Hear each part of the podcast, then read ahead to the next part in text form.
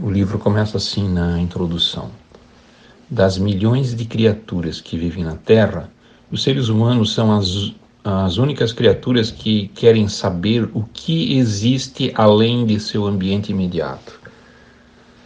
São as únicas que se preocupam com o que aconteceu antes de nascerem e que especulam sobre o que acontecerá depois que se forem.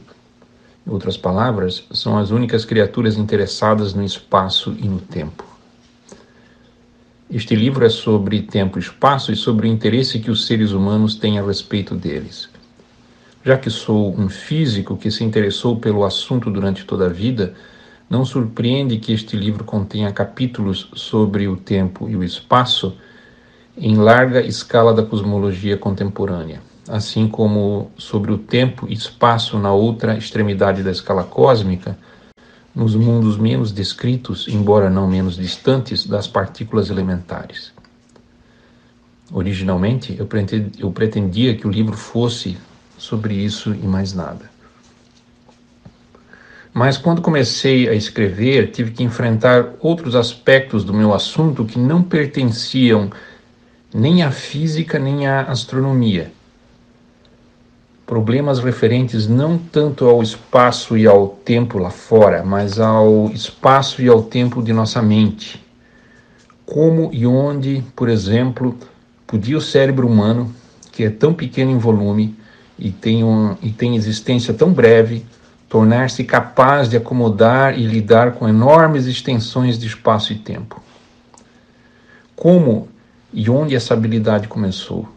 Como e quando os seres humanos realmente descobriram a existência do tempo e do espaço. Como nossos cérebros evoluíram para perceber e organizar o mundo sempre dentro da estrutura do tempo e do espaço. E como exploramos essas dimensões gêmeas através de nossa história. Ao tentar encontrar respostas para as tais perguntas, não apenas terminei com mais perguntas, mas também aprendi uma quantidade de coisas fascinantes. E isso me permitiu ampliar a finalidade do livro.